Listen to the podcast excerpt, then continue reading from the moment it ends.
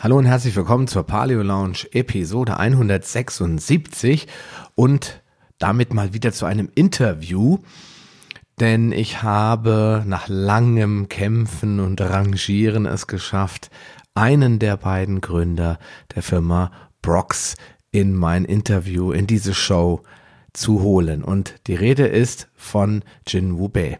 Er ist einer von den beiden Gründern, der andere ist Konrad Knops und ähm, wir haben heute dieses Interview ganz spontan geführt, nachdem der Jahreswechsel uns alle ein bisschen mit ähm, Stress zurückgelassen hat, haben wir gesagt, okay, wir machen das im Januar und ja, hier sind wir und wollten heute einfach mal darüber sprechen, was die Knochenbrühe von Brock so besonders macht, was in ihr steckt, was die beiden dort fabriziert haben, wie sie überhaupt auf die Idee gekommen sind, eine Knochenbrühe zu machen und vieles, vieles mehr. Es wird auf jeden Fall ein ganz, ganz spannendes Interview. Es macht also Sinn, dran zu bleiben. Ähm, denn ja, jetzt gleich nach der Musik geht es wie immer los. Willkommen in der Paleo Lounge, dem deutschsprachigen Podcast für Paleoernährung und einen ganzheitlichen Lebenswandel. Für ein Leben in Harmonie mit deinem Körper und der Natur.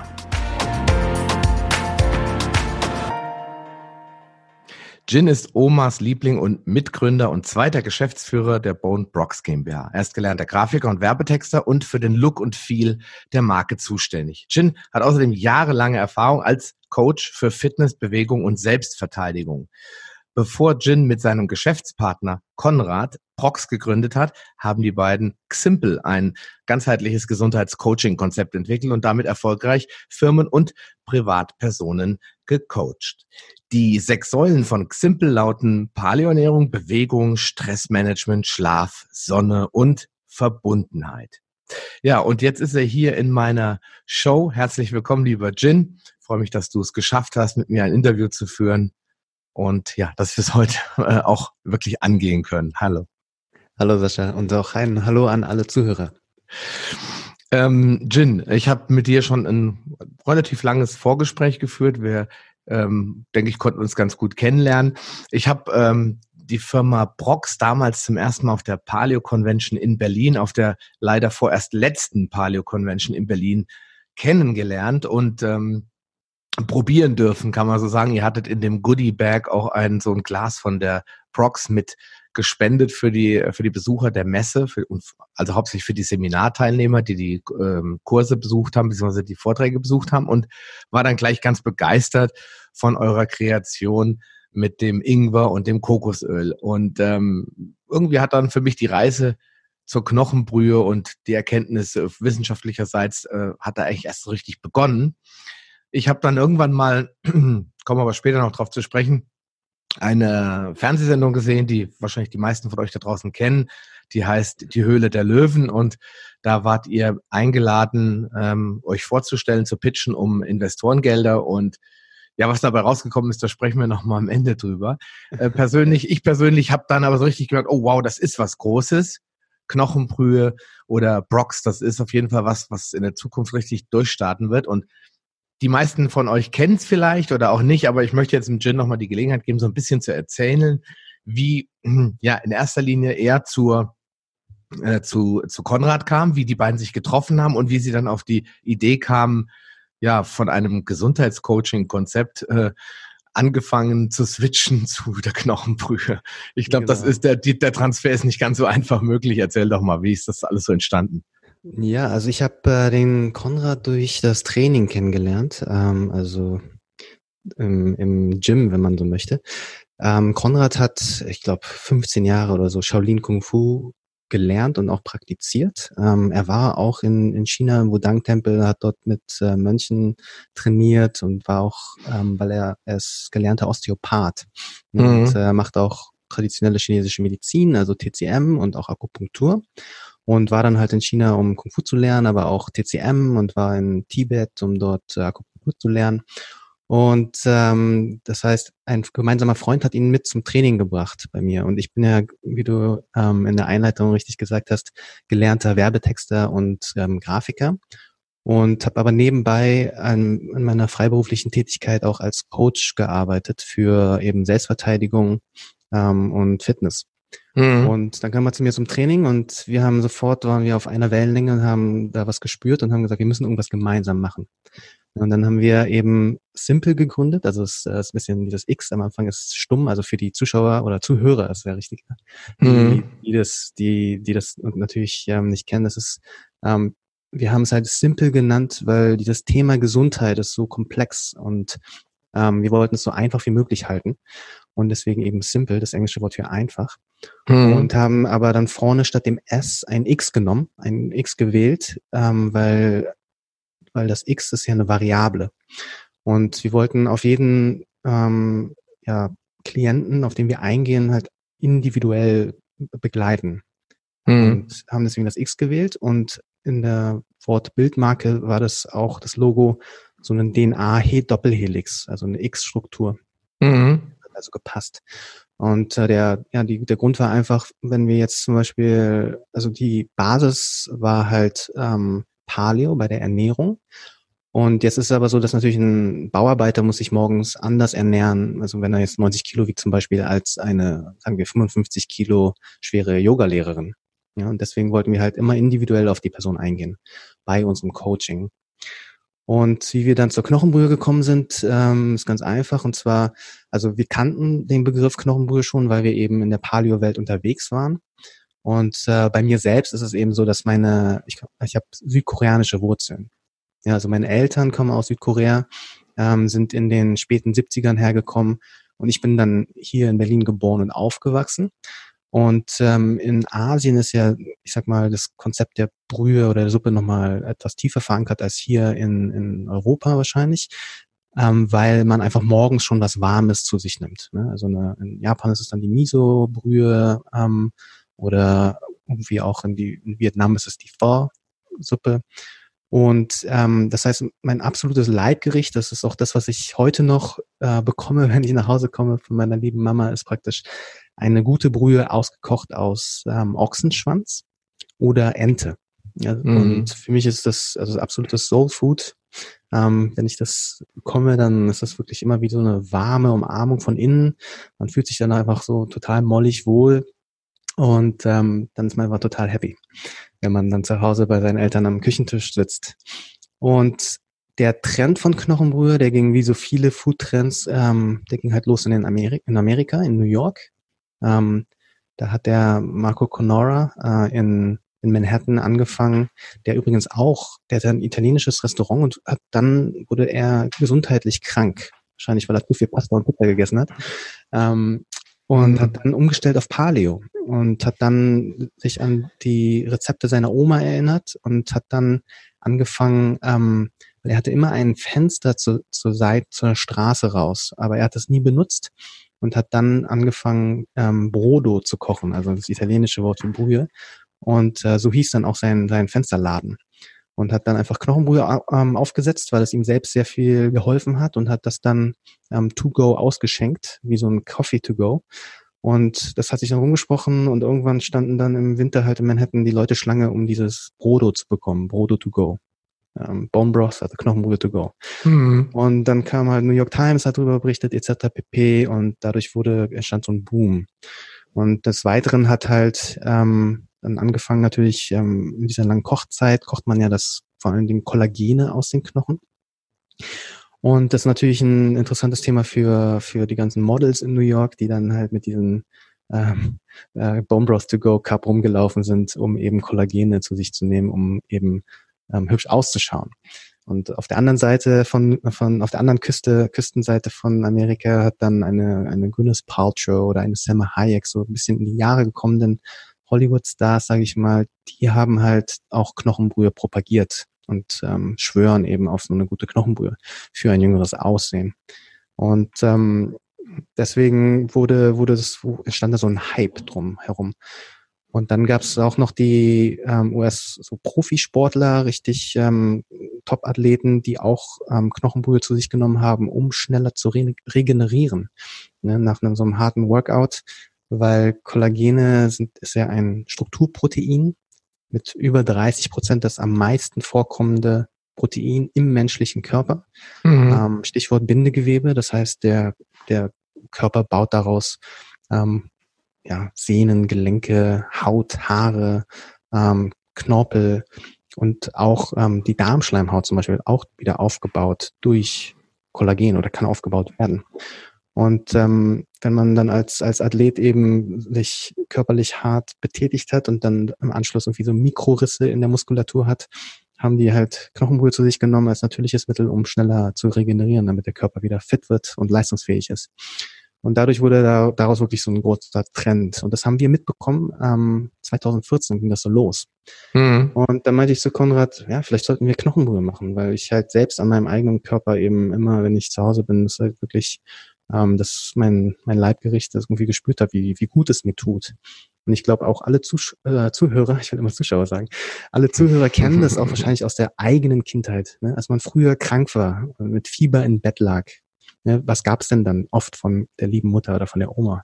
Und dann sagen die meisten, ja, es gab eine gute Hühnersuppe. Und dann sagen wir, ja, genau. Also es ist auch irgendwie stundenlang ausgekocht, eine gute Hühnersuppe. Ähm, ähm, auch die Knochen waren mit drin. Und das ist halt etwas, was einen wieder aufpeppelt. Ne? Und das ist bei uns mhm. allen irgendwie tief verankert.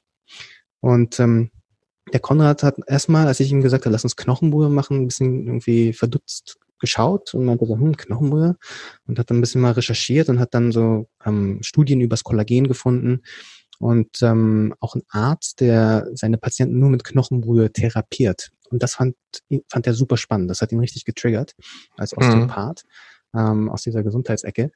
Und ähm, genau, hat dann Studien gefunden, wie Kollagen entzündungshemmend wirkt, ähm, halt das, das Bindegewebe aufbaut ähm, und eben auch die Darmschleimhaut. Und man weiß ja, oder im Volksmund sagt man ja, die Wiege der Gesundheit liegt im Darm, ja, weil mhm. 70 bis 80 Prozent der Immunreaktionen finden im Darm statt. Das heißt, es ist sehr, sehr wichtig, dass wir den Darm gesund halten. Und heutzutage in der modernen Ernährung ist es halt, äh, wird es sehr schwer gemacht manchmal durch das ganze, durch die ganzen verarbeiteten Lebensmittel, durch Zucker, zu viel Kaffee, zu viel Alkohol etc. Dann kann halt der Magen-Darm schnell übersäuern und die Säure zerstört dann die Darmschleimhaut. Mhm. Und ähm, wenn die, wenn der Darm nicht in Ordnung ist, dann kann es halt ganz viele gesundheitliche äh, Probleme zur Folge haben. Und genau, dadurch war das dann für Konrad so ein, so ein heuriger Moment, so wow, so das ist wirklich das, was unsere Vorfahren alle gemacht haben, schon, schon seit jeher, weil wir unsere Vorfahren einfach das gesamte Tier verwertet haben, ne, Nose-to-Tail-Prinzip, also von der Schnauze bis zum Schwanz. Man hat halt nicht nur das zarte Muskelfleisch genommen, sondern auch die Organe verwertet. Ähm, Oma hat immer irgendwas lange am, am am Herd kochen, köcheln lassen, eine Beinscheibe mit in die Suppe geschmissen, Knochen mit ausgekocht. Und das war halt gang und gäbe. Und in der modernen Überflussgesellschaft ähm, wird halt ein Tier geschlachtet. Man nimmt nur das harte äh, Muskelfleisch und schmeißt alles andere weg. Und das ja. finden wir halt sehr schade und deswegen wollen wir halt diese alte Tradition in die, in die Moderne bringen. Und so kamen wir halt dazu, weil halt heutzutage auch nicht jeder natürlich die Zeit hat und die Muße hat, sich an den Herd zu stellen und 18 Stunden mindestens etwas vorzukochen, haben wir dann gesagt, okay, dann, dann müssen wir das halt für die Leute machen und das anbieten. und deswegen produzieren wir halt Rocks. Das ist eine sehr ja, ehrlich, handwerklich produzierte Brühe in einer Biomanufaktur im Süden Deutschlands, in, in Oberbayern, ähm, wurden mhm. wir dann fündig die uns das machen konnten und wollten. Also wir haben super viele Absagen erhalten. Es war erstmal sehr, sehr schwer, eine Produktionsstätte zu finden, die uns das machen kann. Und ähm, genau, benutzen Bio-Weiderinderknochen. Ähm, das war uns halt wichtig, neben der Bio-Zertifizierung, dass das tatsächlich Weidetiere sind. Und bei unserer Bio-Freilandhühner-Knochenbrühe, ähm, die stammen vom Demeter Baukhof in Kleinen Süßstedt. Also auch Demeter ist ja der sehr, sehr ich sag mal, strikt, was das äh, Bio, das Bio angeht. Und das ist ja so ein biodynamischer Hof, der wirklich ja ein Leuchtturm ist in, in Deutschland und auch in Europa. Mhm. Und ähm, dann haben wir noch eine Wildknochenbrühe aus Wildknochen und die können per Definition nicht Bio sein, weil man das halt nicht kontrollieren kann, was die, was die Tiere da essen. Aber ähm, Wild, es sind halt sehr, sehr wählerische Esser. Ne? Also die essen nur das, die frisch sprießenden Kräuter und alles andere, was der Wald Gutes für sie bereithält. Und ähm, das heißt, die Knochen können wir nicht sagen, sind Bio, aber ähm, alles andere, alle Zutaten, die dort drin sind in der Wildknochenbrühe, sind auch natürlich Bio und auch Deutschland. Mm. Ja, ist auf jeden Fall ein ja, super spannendes Thema sowieso. Ähm, die Knochenbrühe, du hast es eben erwähnt, ähm, ist ja ich sag mal, hat so ein bisschen eine Renaissance erlebt. Ähm, erste Frage, ist, ist das jetzt ein, ein Hype? Also ich meine, du bist jetzt ja schon ein bisschen lange, länger in dem Business. Du hast 2014 gestartet mit, mit Brox, jetzt ist schon 2019, also ihr feiert ja quasi bald Fünfjähriges. Und ähm, also, es, also wir haben 2014 davon Wind bekommen. ah, okay. 2015 am Anfang des Jahres angefangen dann zu planen. Okay. Ähm, mit Brox. Und dann hat es anderthalb Jahre, ein bisschen Tatsächlich? anderthalb Jahre gedauert, okay. bis wir praktisch mit dem Produkt auf dem Markt waren. Das heißt, ähm, gegründet haben wir die GmbH im Sommer 2016 und okay. dann im September 2016 hatten wir dann das, das erste Glas und haben das online verkauft. Ähm, okay. Tatsächlich, genau. Also das tatsächlich heißt, hast du im September, drei Jahre dann im September jetzt. Ja, also es ist ja 2019 hat angefangen, also ein bisschen länger als zwei Jahre sind wir jetzt auf dem Markt praktisch. Also gar nicht so lang. Ja? Und ähm, aber genau, Genau, also zwei, zwei Jahre seid ihr da, im September werdet ihr dann drei Jahre am Markt, also gut, aber ihr habt schon mal gut und gerne zwei Jahre wirklich aktiv Produktionserfahrung und natürlich auch Marketingerfahrung. Ihr wisst also, ob die Leute das überhaupt wollen, ob sie es annehmen genau. etc. Und ich habe mich jetzt schon ganz oft mit Leuten auch über das Thema ähm, nicht nur Knochenbrühe, sondern auch Paleoernährung unterhalten. Und ich habe festgestellt, viele Leute stempeln gewisse Dinge irgendwann als Trend ab und sagen, ja, ja, das war vor zwei Jahren mal cool und so. Und jetzt äh, erstmal alle weiß ich nicht, was, was anderes, äh, Gummibärchenbrühe, keine Ahnung. Jetzt ist wieder was Neues in und äh, die, die Selma Hayek läuft jetzt rum mit, weiß da Geier was to go. Ähm, okay. Das heißt, da ändert sich ja immer was. Aber was zeigt eure Erfahrung? Ist die Knochenbrühe einfach sowas wie eine Renaissance von was, was Oma und Opa ja auch schon kannten und was bleiben wird, was gekommen ist, um zu bleiben? Oder ähm, hast du die Befürchtung, oh, wir müssen da jetzt jeden Tag was Neues erf erfinden, denn die Knochenbrühe, die ist bestimmt 2020 kein Trend mehr und dann, dann müssen wir uns was anderes überlegen. Wie ist dein Eindruck? Ähm, mein Eindruck ist, dass wir, also als wir angefangen haben, es ist ja auch, also wir haben wirklich gute Qualität an Knochen und wir kochen die halt 18 Stunden aus und ist alles bio und dann wussten wir auch, okay, wir haben ein hochpreisiges Produkt. Jetzt ist es halt so, dass wir in Deutschland, in Deutschland, äh, in Europa auch äh, am wenigsten Geld ausgeben für unsere Lebensmittel. Mhm. Das heißt, wir wussten nicht, wir wussten, wir haben ein super Produkt äh, mit ähm, was wirklich gesundheitlich auch auch ähm, Nutzen hat für den Kunden, aber wir wussten nicht, ist der Kunde bereit, versteht der Kunde das, ähm, das Produkt und ist er bereit, ähm, Geld dafür hinzulegen. Also unser großes 530 Milliliter Glas kostet ja 7,95 im UVP. Mhm. Mhm. Das Kleine ist es oft gar nicht im Handel erhältlich, sondern oft nur im, also bei uns online auf jeden Fall und nur vereinzelt bei Händlern, ist ähm, 250 Milliliter für 3,95. Also ist schon ein stattlicher Preis. Ähm, wir haben halt wirklich versucht, soweit es geht, den Preis runterzubringen, aber jetzt mit den, jetzt die Situation gerade ist halt, dass das nicht viel mehr geht. Ähm, aber wir wollten halt natürlich das so vielen zugänglich machen, wie es nur geht und ähm, den Preis dementsprechend ähm, niedrig halten.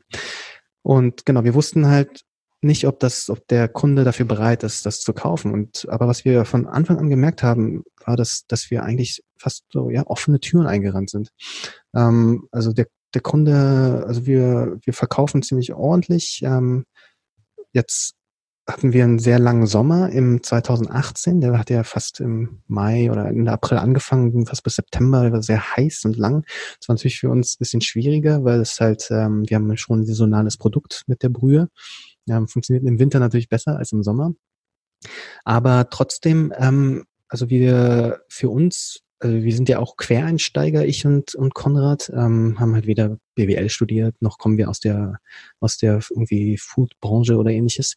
Aber ähm, wir haben halt, also das kriegen wir auch aus der, aus der, von, von, ja, aus der Branche halt mitgeteilt. Also wir kriegen halt den Hut gezogen für das, was wir leisten.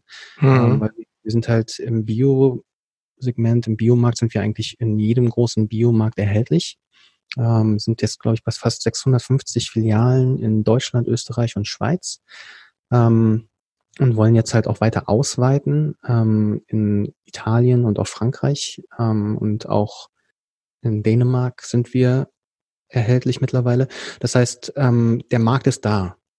Mhm. Ja, und es ist auch schon, wir waren ja die ersten, die die Knochenbrühe, also es war ja tatsächlich, eine, wir haben eine neue Produktkategorie geschaffen.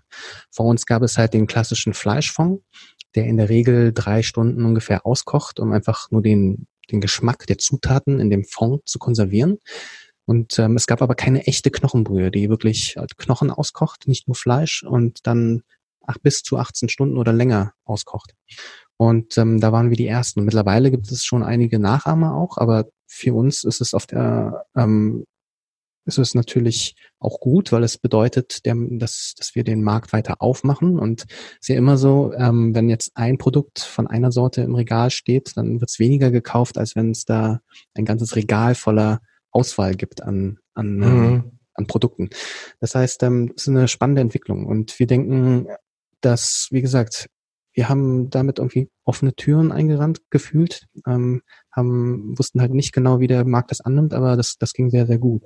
Und wir verkaufen uns auch wirklich ordentlich ähm, im Handel. Da kriegen wir auch immer das Feedback von, von den Biomärkten, ähm, die auch nachbestellen. Das heißt, der Kunde versteht's, der Kunde ähm, weiß, dass das ein besonderes Produkt ist. Und ähm, das heißt, ja, also ich glaube schon, dass es, dass es ähm, etwas ist natürlich immer eine Sache, die das ähm, etwas, das etwas trendy ist. Ähm, aber ich glaube, dass das etwas ist, was, was jetzt, wo wir uns, wo wir uns etabliert haben und dass das ähm, so weitergehen wird. Mhm.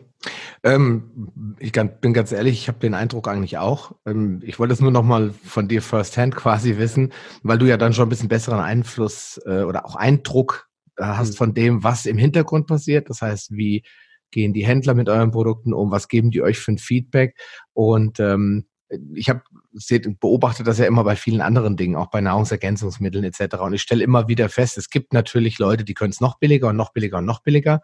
Ja. Aber dann muss man natürlich auch Aufklärung betreiben und den Leuten auch aufzeigen, wo die Unterschiede sind. Weil es kann ja keiner das exakt gleiche Produkt herstellen und den halben Preis verlangen. Es sei denn, er möchte es gerne verschenken ja, so dass er gerade nur die Produktionskosten deckt und dann überhaupt gar keine Gewinnmarge mehr hat. Und dann wird es Unternehmer sein irgendwann auch keinen Spaß mehr machen, vermute ich mal. Ja, also wird man feststellen bei den billigeren Produkten und die gibt wird es wahrscheinlich zweifellos geben, ja, wird man auch Unterschiede feststellen. Und äh, das ist das, wo ich dann immer sage, Leute, guckt genau hin. Ja, ein Apfel äh, aus Demeter-Anbau, der kann eben nicht 1,99 Euro Kilo kosten. Das hm. ist unmöglich. Dafür kann das keiner produzieren. Das können nur die, die irgendwo in Südtirol riesige Apfelplantagen haben, die sie von morgens bis abends einsprühen. Ja, die hm. können das für 1,99 und auch nur in der Hauptsaison.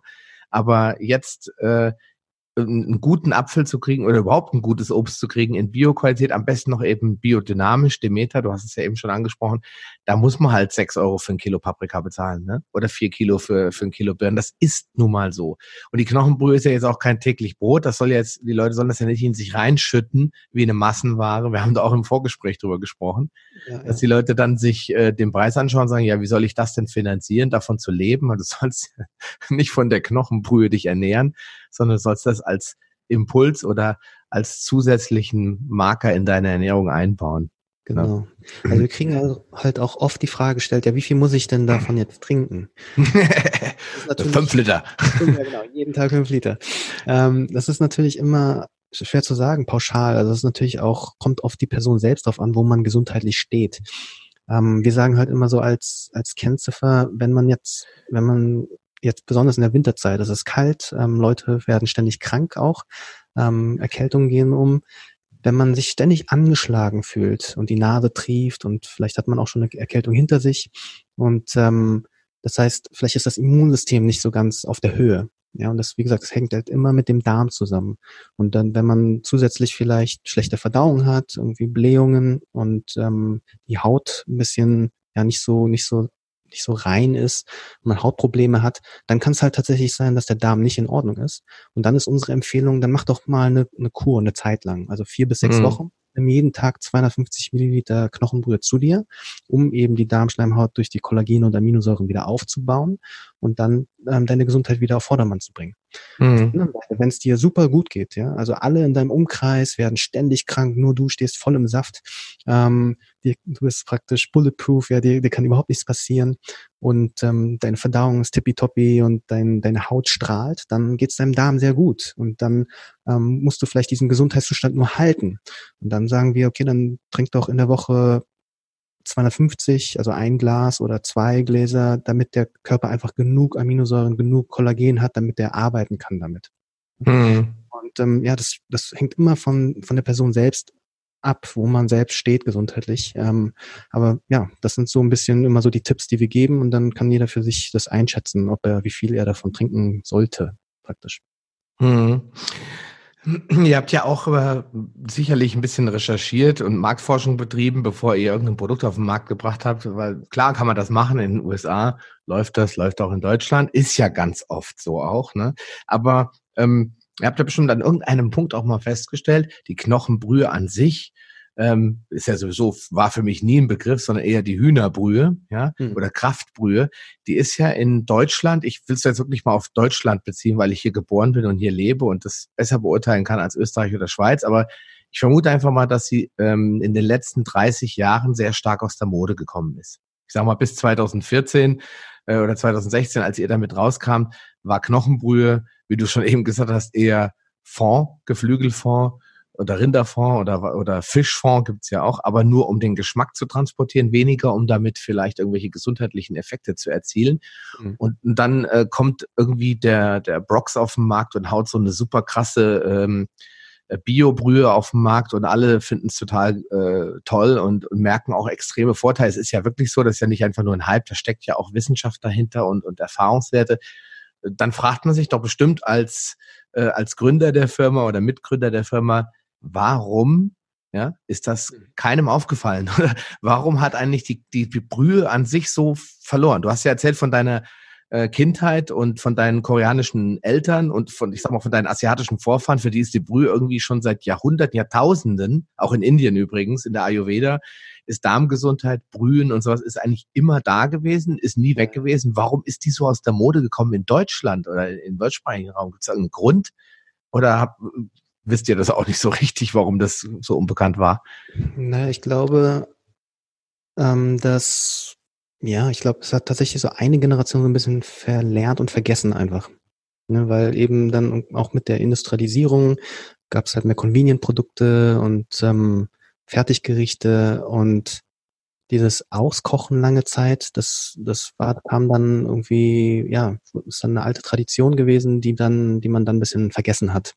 Irgendwie Oma hat's noch gemacht. Ähm, Wenn es seine eigenen Eltern noch gemacht haben, dann, dann ist das schon gut. Aber man selber, glaube ich, ähm, kennt das halt überhaupt nicht. Ne? Irgendwie etwas 18 Stunden lang auszukochen. Das ist ja auch eine Frage von Energie ähm, und Stromverbrauch. Hm. Und ähm, ich glaube, ja, also das ist halt etwas wirklich, was tief verankert ist eigentlich in jeder Kultur auf der Welt. Es gibt eine Dr. Kate Shannon, heißt sie. Die hat mal recherchiert, was alle Kulturen auf der Welt gemeinsam haben, was Ernährung ähm, betrifft. Und da kam sie zu ihren ähm, Four Pillars of World Cuisine, also ihre vier Säulen der Ernährungsweisen auf der ganzen Welt. Und da hat sie gesagt, das erste, was alle gemeinsam haben, ähm, sind, sind das Organfleisch. Ne, dass unsere Vorfahren einfach schon immer Organfleisch gegessen haben und Organe verarbeitet haben zu Lebensmitteln. Mhm. Und Organe, wenn sie jetzt nicht von einem konventionell aufge, ähm, aufgezogenen Tier sind, das voll mit Antibiotika etc. gespritzt ist, ist halt Gramm für Gramm das mit das nährstoffreichste Lebensmittel überhaupt, was sie essen können. Zum Beispiel Leber ist ja, ein, sagt man ja, Multivitamin der Natur. Ja, mhm. Und Kalbsleber oder Rinderleber. Und ähm, das heißt aber heutzutage ähm, Überflussgesellschaft, wie gesagt, man will nur das zarte Muskelfleisch und denkt so, i, Organe sind Abfall. Okay, das, das will ich nicht. Das schmeckt ein bisschen, bisschen funky und das mag ich nicht. Das, ist, das, das will ich. Das heißt, da, da haben wir was verlernt und vergessen. Das zweite ist, ähm, sind Sprossen, frisch sprießende ähm, Pflanzen. Die haben auch immer ein, äh, sind praktisch ja ein, ein, eine Mehrzahl an Nährstoffen als die ausgewachsene Pflanze praktisch. Und ähm, Sprossen sind aber oft bitter. Und der Mensch, Belohnungsprinzip, ne, wir, wir wollen immer gerne irgendwas Süßes haben, ähm, der mag dieses Bittere nicht. Und, mhm. Ist ein Warnsignal. Genau. Heute, heutzutage ist es aber auch so, dass ähm, die Pflanzen so gezüchtet werden, dass sie gar nicht mehr so viel Bitterstoffe enthalten. Und Chicorée zum Beispiel schmeckt heute wahrscheinlich viel milder als noch den Chicorée, den unsere Vorfahren gegessen haben. Mhm. Und ähm, Bitterstoffe sind aber auch sehr wichtig für die Verdauung. Ähm, ja. Die legen halt den, den Gallensaft an, etc. Also eigentlich sehr, sehr wichtig. Und das, ähm, dann das dritte sind ähm, fermentierte Lebensmittel. Ähm, früher haben, bevor die wir äh, Thomas Edison Elektrizität äh, für uns entdeckt hat und dann ein, ein, ein Bosch oder ein Siemens uns mit einem Kühlschrank beglückt hat ähm, in unserem Alltag, dass wir Sachen in den Kühlschrank stellen können und die länger haltbar sind, haben halt unsere Vorfahren fermentiert, um, um Lebensmittel haltbar zu machen. Und das macht ja heute auch kaum noch jemand. Also die Paleo Lounge oder Paleo Leute, die machen es wahrscheinlich noch, weil sie von den Vorteilen von Fermentation wissen, wegen den Probiotikern, den guten Bakterien für die, für den Darm. Aber mhm. so ein, frag mal jemanden, den 0815 Konsumenten auf der Straße, der, der weiß nichts von Probiotika und auch nichts von Fermentation oder hat, geschweige denn hat jemals was selbst fermentiert. Und ähm, das vierte ist, was sie gesagt hat, äh, die Dr. Kate Shanahan sind, ist ist äh, Knochen und Fleisch am Knochen. Also alles, was das Fleisch mit dem Knochen verbindet, Sehnen ähm, und, und Knorpel etc. pp.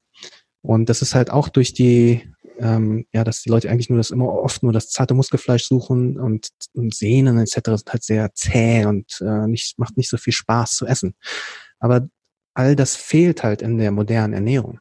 Und das sind, glaube ich, aber Sachen, die unsere Vorfahren instinktiv einfach richtig gemacht haben und, und wussten, dass das was Gutes ist und dem Körper auch gut tut. Und all diese Nährstoffe aus diesen vier Säulen sind so ein bisschen verloren gegangen eine ganze Zeit lang. Und dann kommt, also ist natürlich ähm, diese modernen ähm, ja, Gesellschaftskrankheiten, ähm, sage ich mal so, die, das ist natürlich nicht nur Ernährung, sondern auch wirklich Lifestyle bedingt, mit zu wenig Schlaf und ähm, zu wenig Sonne etc. Aber Ernährung spielt eben so eine sehr, sehr große Rolle. Ähm, ist eine sehr große Stellschraube bei unserer Gesundheit. Und ähm, das ist alles so ein bisschen ja durch die Industrialisierung, durch die ähm, moderne Lebensweise ein bisschen Vergessenheit geraten. Und jetzt ist es, glaube ich, einfach eine, ja, wie du gesagt hast, eine Renaissance, ne? eine Rückbesinnung auf die alten guten Sachen, die die Oma schon wusste, dass sie immer gut sind. Ähm, da ging, glaube ich, die Leute so ein bisschen mehr, also es ist ein Spagat. Wir leben, die Zeiten sind nicht mehr dieselben wie früher. Ähm, wir leben in einer modernen Zeit mit, ähm, mit den ganzen technologischen Fortschritten, die unser Leben auf der einen Seite vereinfachen, auf der anderen Seite ist natürlich auch immer ein bisschen so ein Fluch. Und, ähm, und deswegen ist aber, äh, muss man versuchen, diesen Spagat hinzubekommen und ähm, auch diese alt einhergebrachten Sachen von, von Oma und Opa, dass wir die mit auch praktizieren und zu uns nehmen. Mhm. Ja, ähm, dem ist nicht jetzt, nichts hinzuzufügen. Ähm, was ich allerdings sehr spannend finde ist, und das werden wir auch in die Shownotes packen, sind diese vier Säulen, äh, wie du es genannt hast, Four Pillars of äh, Human Cuisine oder weiß genau. ich nicht genau. Den, den Link werden wir da reinsetzen zu dem Buch und das auch nochmal ganz kurz äh, zusammenschreiben. Ähm, weil jetzt habt die, die Bone Broth äh, Gemeinde und jetzt in dem Fall auch das Produkt Brock deckt ja den Bereich Knochen schon mal ganz gut ab. Dann haben wir die Sprossen, die ja in der Tat in der Paleoernährung leider kaum eine Rolle spielen, die aber die, im Veganismus eine sehr große Rolle spielt. Mhm. Und dann haben wir die fermentierten Lebensmittel. Dank Paul Seelhorst ist das ja auch in die Paleo-Welt eingezogen ähm, durch, ja, durch Ferment und durch, durch die, durch den Kombucha und durch all die anderen tollen Produkte, die man fermentiert herstellen kann aus deiner Heimat, zum Beispiel ganz bekanntes Kimchi. Ja. Mhm. Also es sind alles solche Sachen, die ja mittlerweile zum Glück auch wieder eine Renaissance erleben, wenn man bedenkt, vor 30, 40 Jahren, da hatten wir wahrscheinlich in jedem russischen Haushalt auf der Fensterbank irgendwie so ein großes Glas mit Kombucha gefunden. Da hm. war das so völlig normal und heute ist das alles, obwohl es so einfach und leicht herzustellen ist, so ein bisschen in Vergessenheit geraten. Was aber ganz wichtig ist, dass ich wollte da eben nicht dazwischen fahren, ist auch noch ein weiterer äh, ganz spannender Aspekt an diesen Dingen, die unsere Vorfahren noch kannten. Also du hast es ja schon angedeutet, Innereien und vor allem Knochen enthalten unglaublich viele Mikronährstoffe oder Mineralstoffe oder eben auch Aminosäuren, die äh, durch das lange Kochen oder das richtige Verarbeiten ähm, überhaupt erst verfügbar werden. Ähm, bei Sprossen ist aber ganz interessant, es gibt ja Pflanzen, äh, die besonders erst in diesem Sprossenstadium unglaublich tolle Effekte erzielen, zum Beispiel der Boxhornklee, aber auch ähm, der ganz gemeine Weizenkeim oder die ganzen bekannten äh, Sprossenarten wie Alfalfa ähm, entwickeln unglaublich viele Nährstoffe. Bekannt sind auch die Brokkolisprossen, aus denen man dann sehr viel von diesen Nutrazeutika, Sulforaphan ist da vielleicht ein Begriff, gewinnen kann. Die Antinährstoffe, die wir in der Paleoernährung kennen, werden aber gleichzeitig dadurch abgebaut, weil schließlich wird die, die Pflanze wird ja betrogen. Ihr wird ja. ja vorgegaukelt, sie sei im Boden und dann sagt sie, okay, Gefahr vorüber, jetzt kann ich wachsen und gedeihen. Dann spuckt sie auf Deutsch gesagt ihre ganzen Nährstoffe aus und baut gleichzeitig, zum Beispiel diese ATIs, aus der Sprosse ab und dann wird die Sprosse wirklich wertvolles Nahrungsmittel. Das ist auf jeden Fall ganz spannend. Das gleiche gilt fürs Fermentieren. In dem Moment, wo ich aus meinem Mehl einen Sauerteig fermentiere, bauen sich ganz, ganz viele der schädlichen Stoffe ab, während gleichzeitig positive probiotische Bakterienstämme entstehen, die ich sonst gar nicht hätte, ja, und die das Brot dann auf einmal wieder bekömmlich machen. Und das ist das, was ich immer wieder sage. Natürlichkeit ist Trumpf. Wir müssen einfach begreifen, unsere Vorfahren haben nicht umsonst stundenlang den Teig rumliegen lassen oder 24 Stunden. Äh, die Kelten haben so den Sauerteig ja überhaupt erst entdeckt, weil irgendwie so eine Schüssel von Getreidebrei vergessen wurde. Ja, und ist dann irgendwann zwei Tage später hat die dann säuerlich gären vor sich äh, hin gestanden, sage ich mal. Und dann hat man gedacht, oh, okay, was ist das? Ähm, das hat ja alles so ein bisschen auch einen positiven Effekt auf die Bekömmlichkeit und Verdaulichkeit. Und das ist ein ganz wichtiger Punkt, finde ich. Auf jeden Fall, auf jeden Fall. Und ähm, ja, ich glaube, das ist ein, ein, gutes Beispiel. Also Brot. Ne? Deutschland ist ja so dass die Brotnation Nummer eins. Wir haben ja sehr, sehr gutes Brot auch.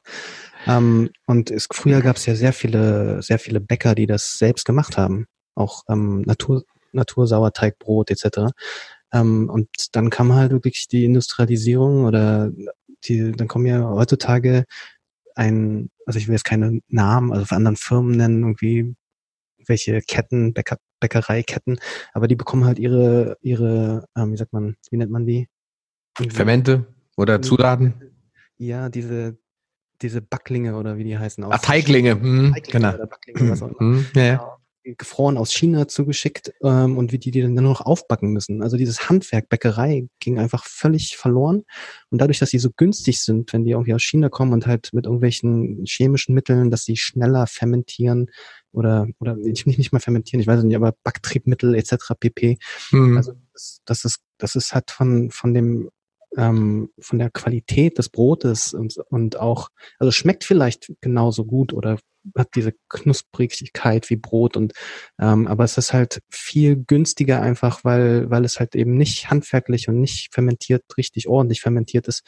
Ähm, und dann wenn man eben irgendwie dann eine Schrippe für 15 Cent kriegt statt, statt 30 Cent damals oder Pfennig, äh, dann haben die Leute eben zu dem günstigeren gegriffen und dadurch ging halt dieses Backhandwerk ja immer mehr verloren. Also es ist ja, ich glaube, mittlerweile gibt's auch da wieder ein bisschen Renaissance. Ähm, da gibt's irgendwie Bäckereien, die sich darauf berufen und dann auch wirklich guten Kundenstamm haben. Aber das ist halt so die Entwicklung, die fast überall zu sehen ist. Ne? Das, das ist irgendwie so ein, ähm, die Natur macht's am besten das, das kann man, glaube ich, einfach so sagen, dass wir halt gesund sind und gesund bleiben.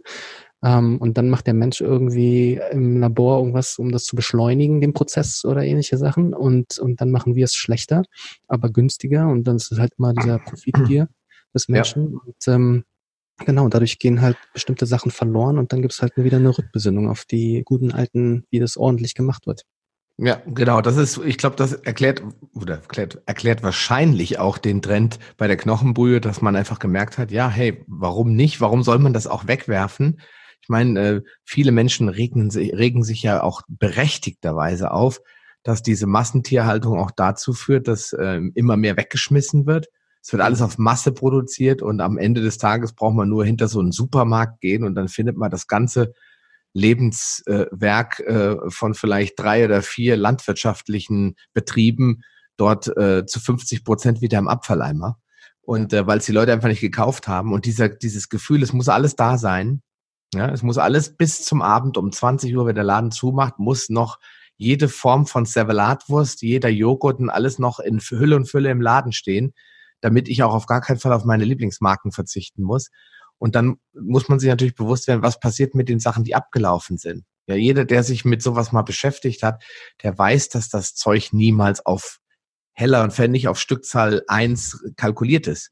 Ja, ja. da werden halt 500 Paletten bestellt, ja, von Rewe, die werden auf die Supermärkte verteilt. Bei dem einen geht der Joghurt gut, bei dem anderen nicht und dann fliegen halt da 80 Becher in Müll und da fliegt dann nur einer weg in dem anderen Laden. Die können das gar nicht timen perfekt.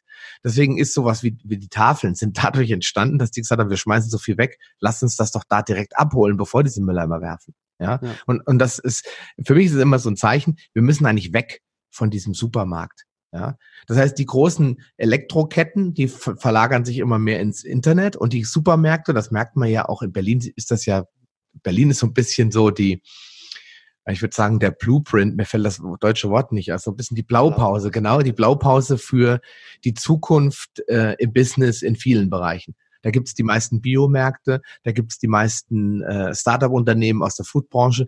Es ist konzentriert sich irgendwie alles auf Berlin. Ein sehr, sehr positiver Aspekt, wie ich finde.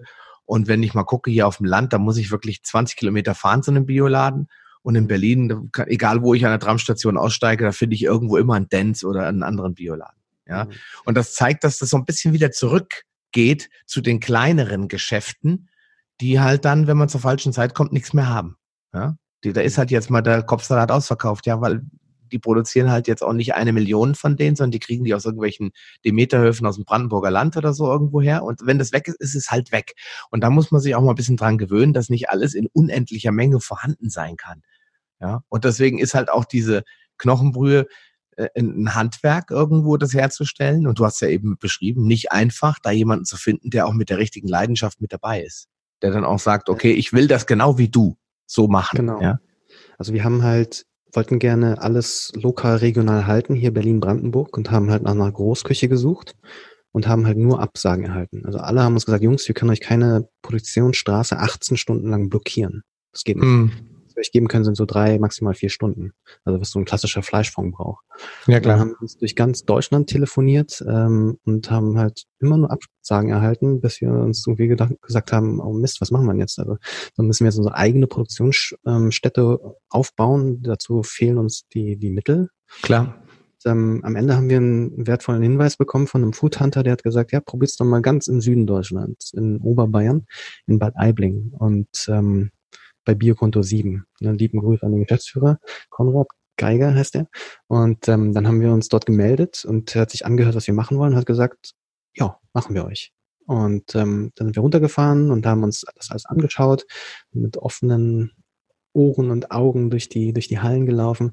Und die waren halt wirklich ähm, mit uns auf einer, auch auf einer Wellenlänge, was das angeht. Mhm. Wir haben auch ja. gesagt, ja super, ihr seid biozertifiziert, wir wollen eine Biobrühe auf den Markt bringen, aber wir wollen halt wirklich ähm, auch ähm, kon nee, wie man, wir wollen halt, ähm, Entschuldigung, wir wollen weitere Rinderknochen haben und ja, äh, Rinderknochen haben. Und dann hat er gesagt, okay, super, dann schaue ich hier in der Umgebung, ähm, welche Bauern auch tatsächlich ähm, diese Knochen anbieten. Und genau, dadurch wird es eine super Zusammenarbeit geworden.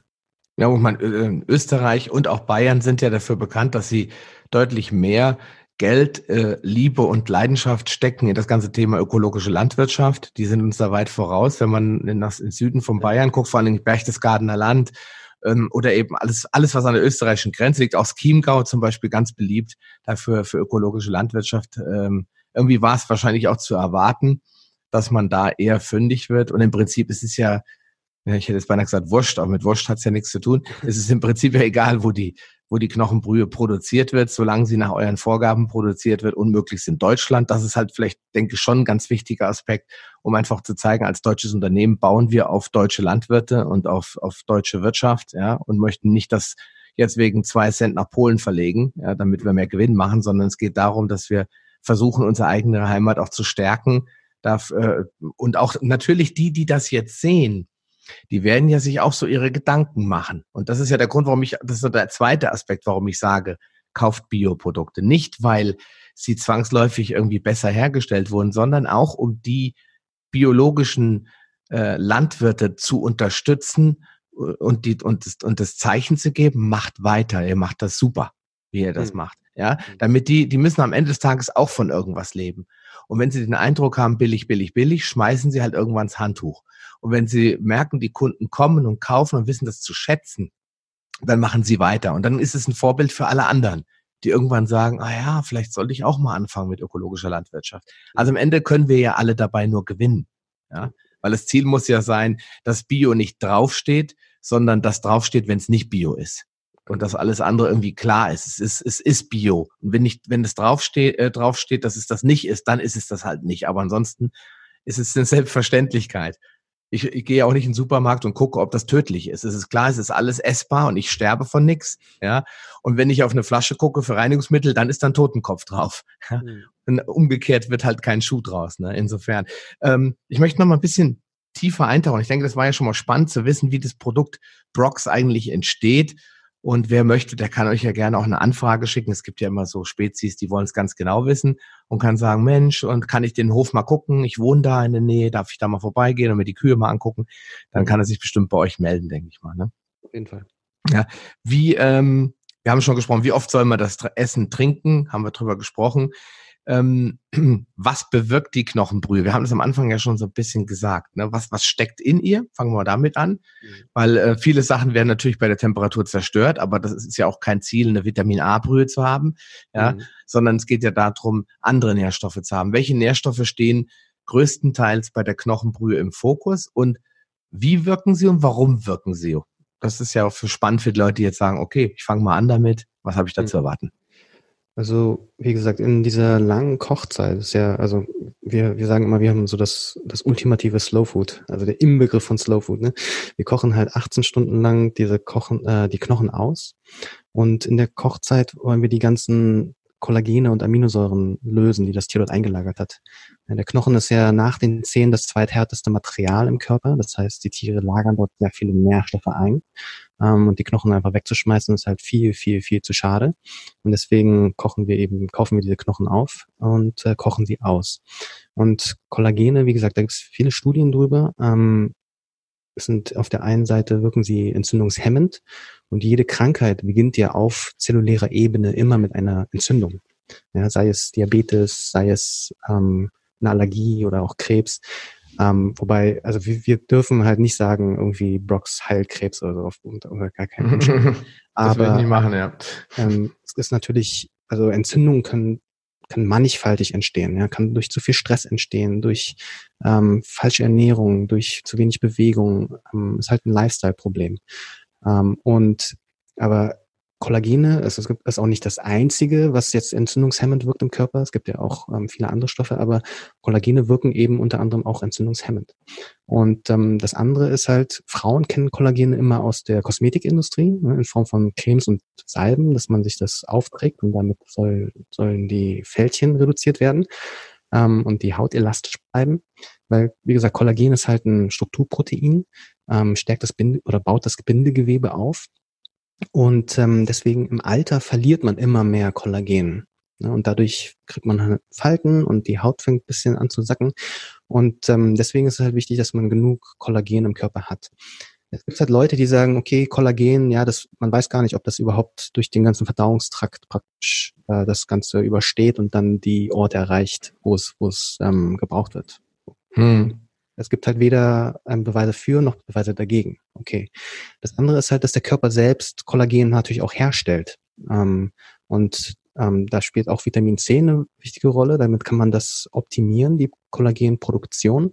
Aber der, der Körper kann aus Aminosäuren ähm, Kollagen produzieren. Und wir haben halt unsere Brox auch ins äh, Fresenius-Institut geschickt zur Untersuchung und wir haben ähm, 23 verschiedene Aminosäuren in unserer, in unserer Brox. Und ähm, Aminosäuren, das sind auch ähm, ja, wichtige Nährstoffe, die, äh, die bis, die haben ganz viele verschiedene Wirkungsweisen. Also es gibt Aminosäure, die ist, die ist gut für den Schlaf, dass man besser schläft. Und eine Aminosäure, zum Beispiel Glucosamin, ist ja so ein bisschen das Schmiermittel fürs Gelenk. Das heißt, wenn man Gelenkschmerzen hat, ähm, dann, dann ist eine Knochenbrühe vielleicht gar nicht so verkehrt. Ähm, wir haben auch jemanden ein, eine Nachricht mal bekommen von einem Kunden, der hat gesagt, irgendwie, er hatte schon immer irgendwie Gelenkschmerzen, Knieprobleme, Knieschmerzen beim Laufen und hat dann einfach Knochenbrühe zu sich genommen und hat sofort eine Besserung gespürt. Ähm, mhm zum Beispiel. Und ähm, ja, es gibt verschiedenste Aminosäuren, ähm, die eben verschiedene Wirkungen auch haben und die alle gut und wichtig sind. Und wir kochen halt diese, diese Aminosäuren aus diesen Knochen aus. Und wenn man das halt nicht mehr macht, ähm, wenn das halt eine alte Tradition ist und man sagt, ah, Knochen brauche ich nicht mehr, dann gehen halt all diese wichtigen Nährstoffe verloren. Ja, und das, das ist halt wirklich sehr schade und deswegen machen wir das halt, um, um das anzubieten. Hm. Also sind es hauptsächlich eben diese ähm, Aminosäuren, also äh, viele verwechseln das ja immer mit Proteinen und sagen immer, ja, das ist Proteinpulver oder das ist äh, Eiweißbrot oder was immer. Aber ein Protein ist ja erstmal ein komplexer Baustoff, der aus verschiedenen Molekülen zusammengesetzt ist. Das Ganze wird dann durch verschiedene enzymatische Prozesse immer weiter zerlegt, erst in Peptide durch den, äh, durch den Darm und dann wird es irgendwann in die einzelnen Aminosäuren ähm, ja, zerlegt. Und diese landen erstmal im Aminosäurepool und das ist jetzt das Interessante, der Aminosäurepool ist ähnlich wie unser Mikrobiom. Das ist so eine Ansammlung von ganz vielen unterschiedlichen kleinen Freunden, die uns gute Dinge tun können, wenn sie eben vielseitig und natürlich da sind und nicht irgendwie eine Fraktion zu stark äh, in irgendeine Richtung tendiert. Und ähm, diese Aminosäuren werden aus dem Pool immer genommen. So ein Speicher gibt es eigentlich gar nicht. Wir können Glykogen speichern, wir können Fett natürlich unendlich speichern, was wir aber äh, nicht speichern können, sind Aminosäuren, weil der Körper sie sowieso immer zirkulieren lässt. Ständig werden die Zellen ausgebessert, Aminosäuren werden getauscht und erneuert und umgebaut in andere Aminosäuren etc. Deswegen braucht man eigentlich eine, nicht eine massenhafte Versorgung, sondern eigentlich eine sehr vielseitige Versorgung. Und das kommt, damit trägt die Knochenbrühe dem Ganzen ja extrem Rechnung, weil es gibt ungefähr, ich glaube, acht oder neun essentielle Aminosäuren, die wir dringend über die Nahrung zuführen müssen und äh, die restlichen können theoretisch hergestellt werden. Aber wenn ich keinen Baustoff habe, kann ich auch zum Beispiel äh, irgendwelche anderen Aminosäuren daraus nicht herstellen. Ja? Und wenn äh, da gibt es zum Beispiel einige, die so als, als Schlüssel, als Kofaktoren gelten für wichtige andere Aminosäuren. Wenn ich aber alle 23 schon drin habe, ist das ja schon prinzipiell mal keine schlechte Idee. Mhm. Deswegen kann man also wirklich sagen, Entzündungshemd, das war mir klar. Gelenkschmerzen ist auch so ein Thema wegen äh, Glucosamin, das ja auch äh, äh, Flüssigkeit binden kann im Gelenk. Das ist ja da häufig der Grund, warum es zu Schmerzen kommt und ähm, verschiedene andere Aminosäuren, die zur Gesundheit beitragen.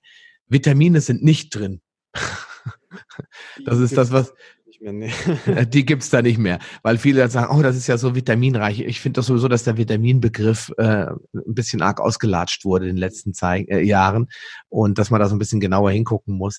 Ähm, da werden sich die Veganer freuen, weil in der veganen Ernährung habe ich natürlich tausendmal mehr enzymatische Prozesse und Enzyme überhaupt als Rohstoffe als ich sie äh, im Endeffekt äh, habe aus, aus einer ausgekochten Knochenbrühe. Aber das ist vielleicht nochmal eine wichtige Notiz am Rand, ich, äh, bevor ich jetzt abdrift, aber das muss ich noch loswerden. Enzyme und Hormone sind ja nichts anderes als Aminosäuren. Und äh, die heißen dann zwar Enzyme, weil sie ganz spezifische Aufgaben verfolgen, aber wenn man sich die Struktur anguckt, dann sieht man, äh, dass es eigentlich Aminosäuren sind. Also kann es auch für die Produktion von Enzymen und Hormonen gar nicht so schlecht sein. Vielleicht, weil du gerade gesagt hast, dann schläft man besser, hm? vielleicht Melatonin, ja, dass man da in irgendeiner Form die Aminosäure alle auch zu sich nimmt oder im System drin hat. Ja. Also ich lerne hier gerade beim Interview auch unheimlich viel. Also echt toll, Sascha. ja, ich meine, das ist ja die Idee der Sache. Also erstmal bin ich natürlich gierig nach Infos. Ja? Du ja. bist ja hier nicht umsonst, ja, umsonst sowieso nicht, aber nicht, äh, um nur meine Gäste zu vergnügen, sondern sollst, ich will ja auch was von dir lernen. Und schön, freut mich, wenn du auch was lernst. Ist ja, toll, ist ja, ist ja alles äh, bestens. Ähm, oh. ähm, genau, Vitamine. Also wir haben auch ähm, Gemüse drin in unseren Knochenbrühen, ähm, Möhren, Zwiebeln etc. Aber es ist eher für den Geschmack. Ne? Also klar, wenn man es jetzt 18 Stunden auskocht, ähm, unter knapp unter dem Siedepunkt, dann, dann bleibt da nichts mehr viel übrig von Vitaminen, glaube ich. Also wir haben jetzt nicht darauf getestet, aber ich glaube nicht, dass sich da viel oder überhaupt was findet. Genau. Ja, interessant ist, es gibt ja so Kofaktoren, wie zum Beispiel aus Retinol, Vitamin A entsteht ja Beta-Carotin. Ähm, das wäre mal interessant, mal zu gucken, ob ihr Carotinoide findet oder, aber ich glaube, die sind auch temperaturempfindlich. Bin mir nicht sicher, aber das würde jetzt zu weit führen. Ähm, ich möchte ja noch mal ein bisschen drüber sprechen. Ähm, über äh, um das ganze Thema, wir haben eben schon mal über Bulletproof gesprochen und natürlich auch über Rezepte, weil jetzt der ein oder andere, ich bin ja so ein äh, Fan, der ich mache die Knochenbrühe ganz äh, oft selber. Ich habe eure auch schon probiert, kann nur sagen, lecker. Ähm, aber was macht man jetzt aus der Knochenbrühe? Der eine oder andere macht ihn wirklich to go. Ich hatte ganz am Anfang erzählt von der Paleo Convention. Da habt ihr das angeboten, ein Esslöffel ähm, Kokosöl reingemacht in die Knochenbrühe und dann noch, ähm, meines Erachtens war noch ein Stück Ingwer oder sowas dabei, dann in den Mixer rein und ordentlich durchquillen. Dann bildet sich natürlich durch das Kokosfett so ein schöner Schaum oben drauf. Es kriegt dann so diese tropische Note und oder karibische Note und dann ähm, war das wirklich so eine Art äh, Kaffeeersatz. Ja, ich meine, das ist jetzt eine Möglichkeit, aber was sind denn so die beliebtesten Prox-Rezepte? Wir verlinken ja sowieso euren Blog, da habt ihr ja einige Rezepte auch drin, wo du sagst, da kriegen wir das Feedback von den Leuten, das finden die super klasse. Ähm, also grundsätzlich kann man sagen, man kann natürlich die, die Brox so nutzen wie einen Fond. Ne? Also ähm, in der, in der Gastronomie, vor allem Fünf-Sterne-Gastronomie, ist es ja so, dass sie sogar das noch länger auskochen. Ähm, bis zu 48 Stunden. Und bis da, die reduzieren das so weit, bis da nur noch eine braune Paste übrig bleibt, den, der sogenannte Jus oder die sogenannte Jus. Okay. Und dann nehmen sie davon immer so einen Teelöffel und tun das ins Wasser und machen daraus halt praktisch wie, wie zurück zu einem Fond und kochen dann dort ihren oder blanchieren ihren sagen wir, Brokkoli oder oder Blumenkohl da drin. Ja. Deswegen schmeckt ähm, das Gemüse in der Sterneküche auch immer etwas tiefer, aromatischer, als wenn wir das einfach in, ich sag mal, schnödem Wasser machen. Mhm. Das heißt, man kann es ähm, nutzen wie einen Fond. Man kann da natürlich das auch super als Basis nehmen für eine Suppe. Ähm, und für andere Gerichte. Ähm, also wenn ich auch zum Beispiel eine Gemüsepfanne habe, mache ich immer so einen Schluck einen Brox mit rein. Das gibt, verleiht dem einfach mehr Tiefe, ein bisschen mehr Aroma und gleichzeitig eben die guten Nährstoffe, ähm, die wir dort ausgekocht haben. Ähm, also mein, was ich, was als, als Basis macht das einfach ähm, unheimlich viel her und du kannst halt in 0, nichts leckere Suppen kochen. Also ich mache daraus oft ähm, wahrscheinlich wieder meine, meine asiatischen Gene eine, einfach eine asiatische Nudelsuppe draus. Mhm.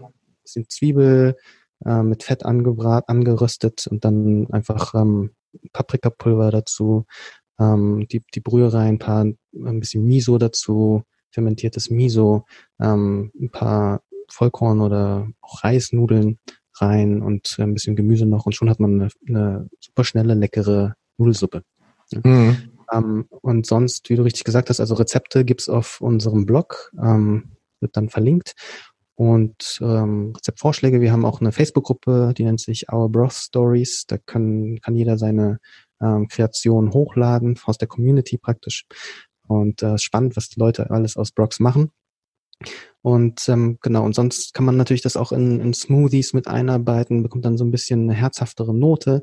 Ähm, wir haben halt ganz am Anfang diese, wenn du fragst, was sind so die Klassiker, einmal tatsächlich so mit einfach die Brox erhitzt, mit etwas eine Teelöffelspitze Kokosöl und klein gehackten Ingwer, dann aufgeschickt im Mixer. Ähm, oder aber der, der Fantasie sind da keine, keine Grenzen gesetzt. Also du kannst auch getrocknete, ein bisschen getrocknete Tomate nehmen oder Shiitake-Pilz und das Ganze aufmixen. Dann mit äh, unsere Empfehlung ist immer ein gutes Fett zu verwenden, also eine Weidebutter oder Kokosöl oder etwas Ghee oder unseren Rindertalg. Ähm, und, und dann eben kannst du Kurkuma nehmen, du kannst Ingwer nehmen, Tomate nehmen, ähm, Shiitake-Pilz nehmen oder ähm, was du möchtest, wie dir, wie dir nach, worauf du halt Lust und, äh, und dann einfach einen Mixer kurz aufmixen und schon hast du ein, eine super leckere kleine Tischmahlzeit. Hm. Ähm, ich würde jetzt dem Ganzen noch was hinzufügen, mir fällt aber nichts mehr ein, außer dass ich meinen, ich hatte ja mal einen Podcast gemacht ähm, über Superfoods und da war die Knochenbrühe für mich erstmal die Nummer eins unter den Superfoods, die äh, man auch nachvollziehbar ähm, verdeutlichen kann, die Wirkung, mhm. während es ja so Sachen gibt wie Akai-Pulver und, und Maca und Matcha-Tee und also da muss man dann auch so ein, ein, bisschen genauer hinschauen, bis man die ganz kleinen, vielen diffizilen Wirkungen vielleicht sieht, versteht und auch für sich umsetzen kann. Mhm. Ähm, die Knochenbrühe fand ich da schon bedeutend interessanter und spannender auch für das breite Volk anwendbar, ja, sei es über ein fertiges Produkt oder über das, über das Selbstmachen. Und da habe ich natürlich auch geguckt, wie kann ich das so in meine Ernährung einbauen. Und letztes Jahr war so für mich ein Fastenjahr. Ich habe also sehr viel gefastet, ich habe sehr viel experimentiert mit dem Fasten. Und immer dann, wenn ich rauskam aus dem Fasten, war natürlich die Frage, wie kann ich den Körper jetzt optimal mit Nährstoffen wieder aufbauen pimpen, sag ich mal so schön, oder boosten, ohne dabei den Darm zu belasten, weil der hatte dann vielleicht nach zehn Tagen ähm, Nahrungskarenz einfach auch keinen Bock auf äh, Schnitzel. Ja, mhm. Der braucht dann halt was leicht verdauliches und dann war natürlich die Knochenbrühe so das erste, was mir einfiel. Und ich mache es eigentlich ähnlich, wie du es beschrieben hast. Ich mache mir dann in diese Knochenbrühe äh, entweder Urgetreide, aber auch äh, kann ich auch empfehlen Paleo-Nudeln, also die dann aus ähm, ja, Sesam oder anderen sogenannten glutenfreien Alternativen hergestellt werden. Ähm, aber nicht viel, einfach die, die werden auch nicht aufgekocht, die schwimmen da einfach mit drinne. bis sie weich sind, bevor du sie dann isst. Dann mache ich natürlich äh, nochmal Steinsalz oder Meersalz rein. Dann kommt äh, in der Regel Kräuter dazu, also viel Petersilie etc., ähm, was ja auch kalziumhaltig ist oder magnesiumhaltig ist. Ähm, was ich auch ganz spannend finde, ist äh, Bouillongemüse. Das kann man relativ in relativ guter Qualität auch gefroren kaufen, super ultra klein gehackt, einfach nur, damit der Darm wieder anfängt, sich so ein bisschen zu gewöhnen auch. Ja. Mhm. Und dann mein absoluter Favorite, da komme ich auch nicht drum herum. Wir haben so einen Metzger, der auch Weidetiere hat, äh, sind solche abgehangen, ganz trockenen Mettwürste. Da mache ich dann immer so kleine Stückchen rein ja, und lass die dann mit drin schwimmen. Und das ist dann immer ein Hochgenuss, wenn man dann so nach zehn Tagen oder sieben Tagen Essenspause dann so eine Suppe abends schlürfen kann. Das ist schon, das ist schon für mich ein Hochgenuss. Da fühle ich mich, wie du so schön gesagt hast, umarmt. Ja. Genau. Ja, stimmt. Ich, ich habe auch gerade, äh, war mal kurz innegehalten, so weil wir sind ja bei der Paleo Lounge und dann, ähm, ich hatte ja gesagt Reisnudeln. Ah. ja, aber also bei mir ist es halt so, ähm, meine Vorfahren, asiatische Wurzeln, ne, die haben schon mm. immer Reis gegessen. Ja, klar. Gehört dazu und für mich ist Reis halt kein Problem, deswegen nutze ich Reisnudeln. Ähm, Genau, das dazu auf jeden Fall nochmal.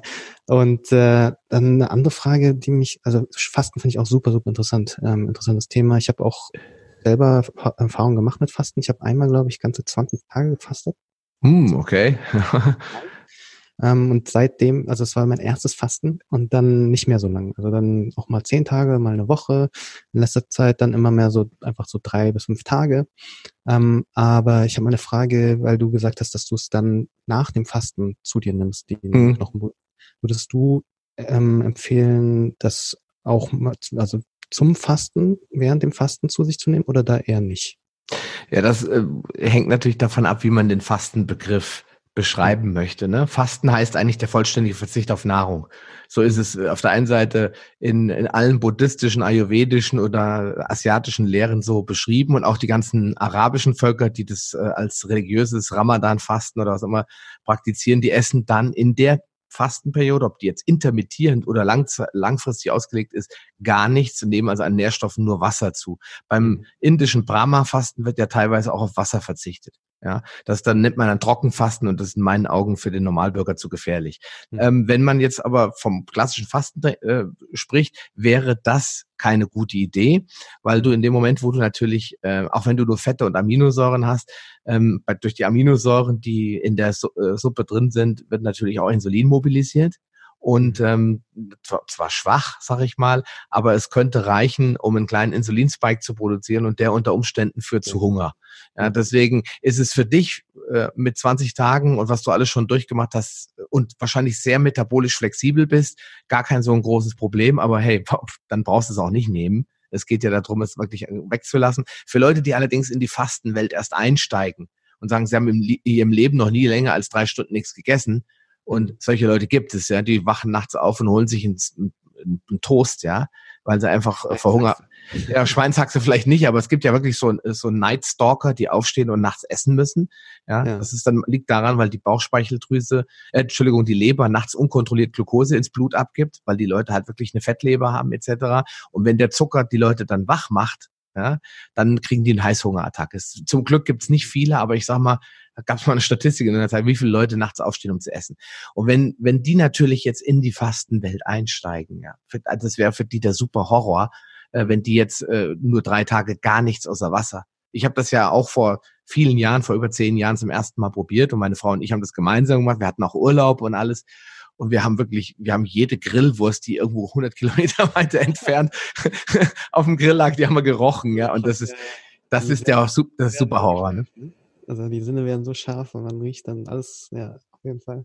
Ja, genau. Deswegen kann ich es eigentlich nur empfehlen, wenn jemand metabolisch flexibel ist, also so wie du und sagt, okay, ich will mal vergleichen, wie fühle ich mich eine Woche mit äh, Knochenbrühe und Wasser und, und äh, Bewegung natürlich und viel Schlaf und wie fühle ich mich mit der gleichen Konzentration nur mit Wasser.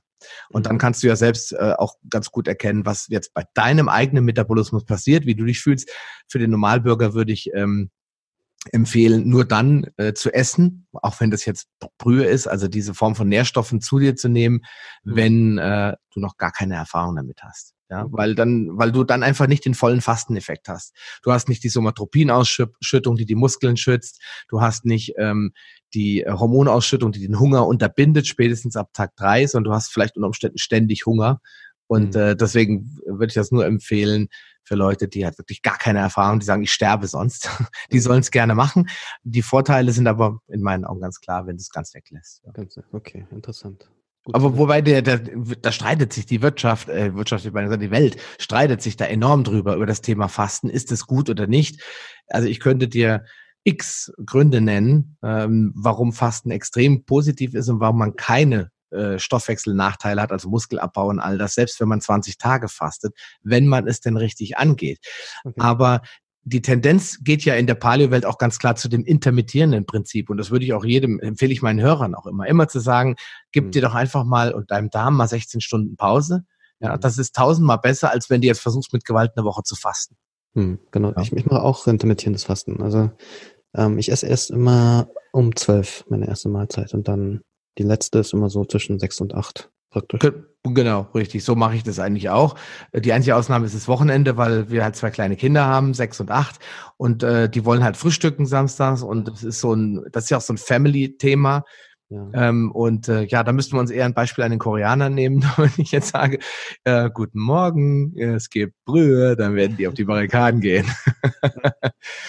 äh, insofern, da, da können wir mal in, in einem anderen Podcast drüber sprechen, warum zum Beispiel viele Völker ähm, jetzt nicht die westlichen, vor allen Dingen die asiatischen Völker, äh, kein Brot zum Frühstück essen. Warum wir so unsäglich dumm sind und sind jeden Morgen ins äh, Cerealienkoma fressen und uns dann wundern, dass wir dann um neun Uhr oder um zehn Uhr auf der Arbeit schon das erste Mal Sekundenschlaf haben. Ne? Aber das, das ist ein ganz anderes Thema. Äh, ich möchte gerne zum Abschluss äh, das eben schon angedeutete Thema nochmal ansprechen. Ähm, und zwar haben wir ja über, über Prox gesprochen, über die Marke.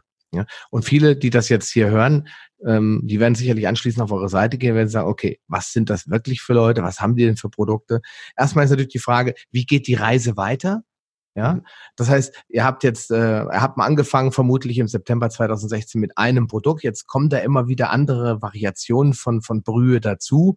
Ähm, du hast ebenso in einem Nebensatz erwähnt oder unser Rindertalg. Ähm, was ist genau Rindertalg? Das habe ich nämlich hier als Bonusfrage draufstehen, mhm. weil man hört es immer wieder. Wie kann ich das einsetzen?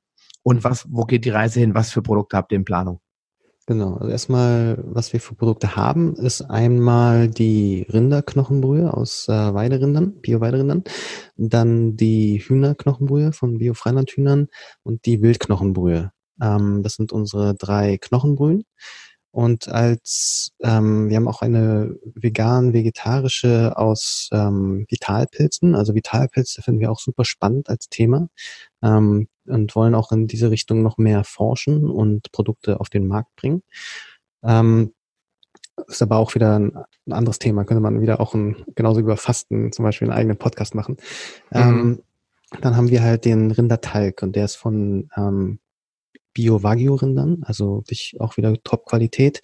Ähm, das, das Fett vom, vom, vom Rind praktisch. Und ähm, früher haben unsere Vorfahren halt immer alles äh, in tierischen Fetten gebacken, gebraten, frittiert, mit damit gekocht, äh, bis halt irgendwann die Industrialisierung, die pflanzlichen Öle auf den Speiseplan gebracht haben.